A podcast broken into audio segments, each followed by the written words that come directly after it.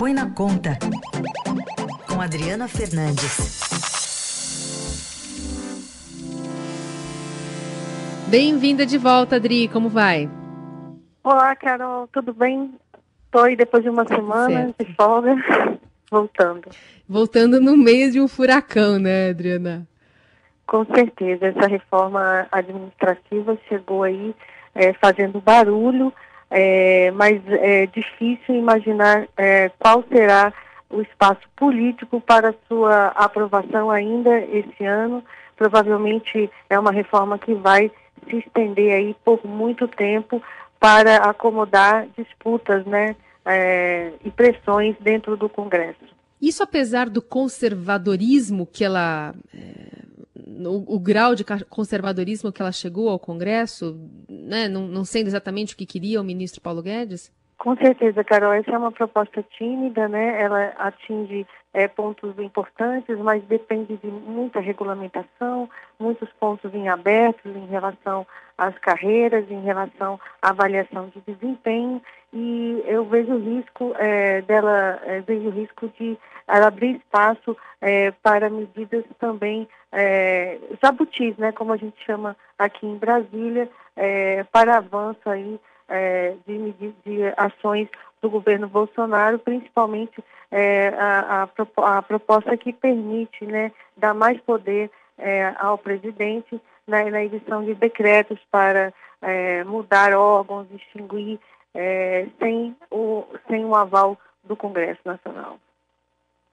Então, esse, esse ponto específico aí que dá essa autonomia maior de umas decisões aí unilaterais não precisaria estar nesse escopo, ela poderia ser enviada em outro momento, mas eh, foi escolhido esse momento porque vai que passa, é meio que isso?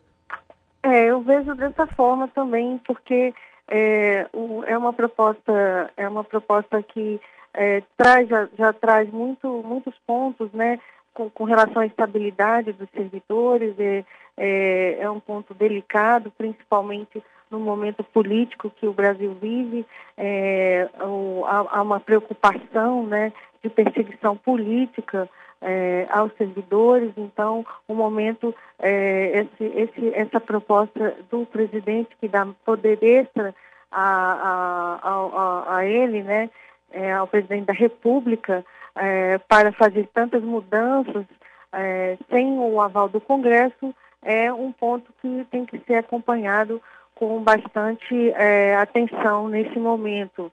É, e, e, também, Carol, tem outros pontos, porque a gente tem aí no Congresso Nacional muitas propostas, né? A gente tem a reforma é, tributária, a gente tem o orçamento, que no curto prazo é um tema importantíssimo a ser resolvido, né? Porque tem lacunas, principalmente em relação ao Renda Brasil.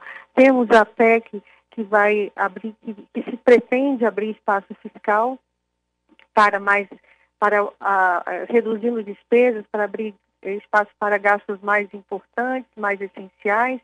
É, e temos também o plano Mossueto, que é o socorro de, de, soluções para a crise financeira dos estados, né? Eles estão recebendo é, ajuda do governo esse ano, mas todos com as finanças muito em frangalhos por conta da pandemia e, e já tá e, e, é um problema a mais. São muitos são muitas propostas, né? A gente, é, o Congresso também precisa dar uma orientação do que, do que será mais importante nesse momento. O próprio plano Mansueto, uma, uma discussão, uma reunião sobre o plano Mansueto é, do, do presidente Maia, é, com, que chamou integrantes da equipe econômica, sem chamar o, o ministro da Economia, Paulo Guedes, já gerou um mal-estar.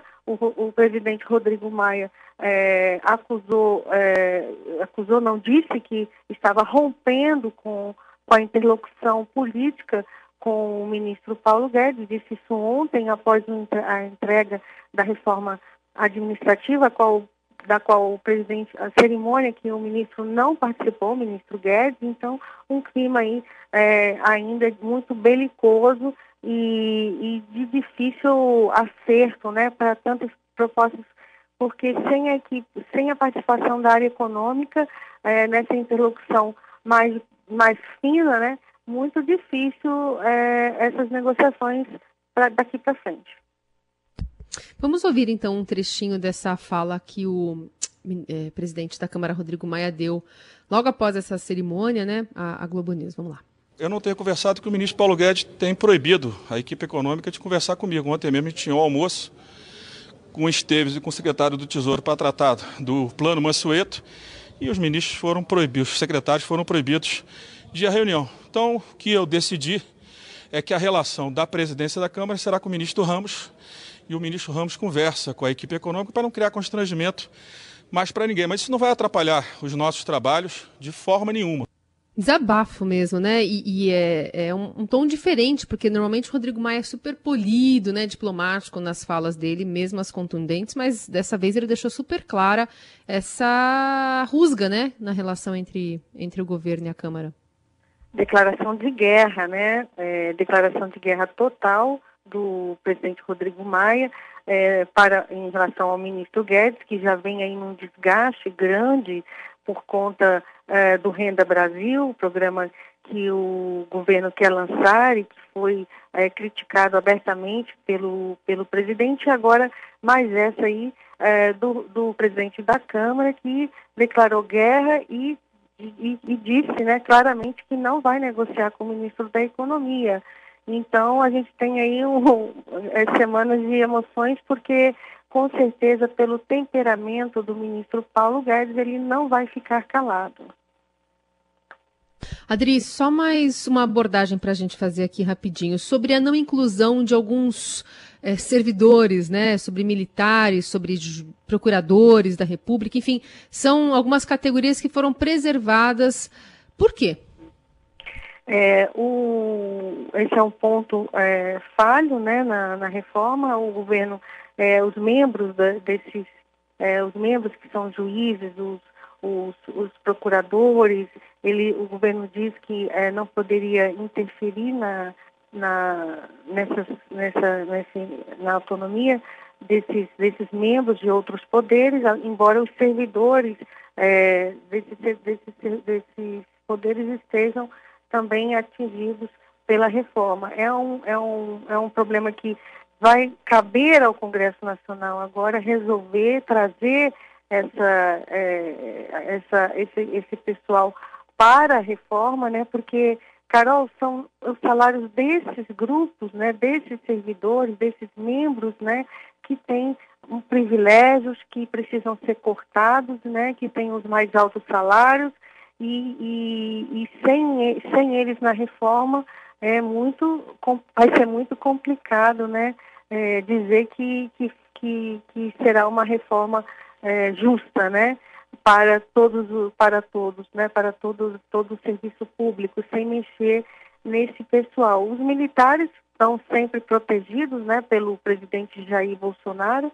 Ele tirou os militares da reforma da Previdência, fez uma reforma particular, né, é, para eles, aprovada toque de caixa no final do ano passado, depois da reforma da Previdência, com uma reestruturação que garantiu muitos penduricários. Você vai lembrar que é, o, o Estadão publicou uma matéria da qual eu participei, em que apenas um dos penduricários vai custar em cinco anos 26 bilhões de reais, né? Essa, essa, esse, essas mudanças na carreira. É, então, a gente vê essa, essa reforma aí já começando com um problema grave. Ela não é uma reforma que atinge todo o servidor público e blinda é, justamente a elite do, do servidor. Tem outro ponto que as carreiras de Estado, aquelas que ganham mais altos salários, também não poderão receber,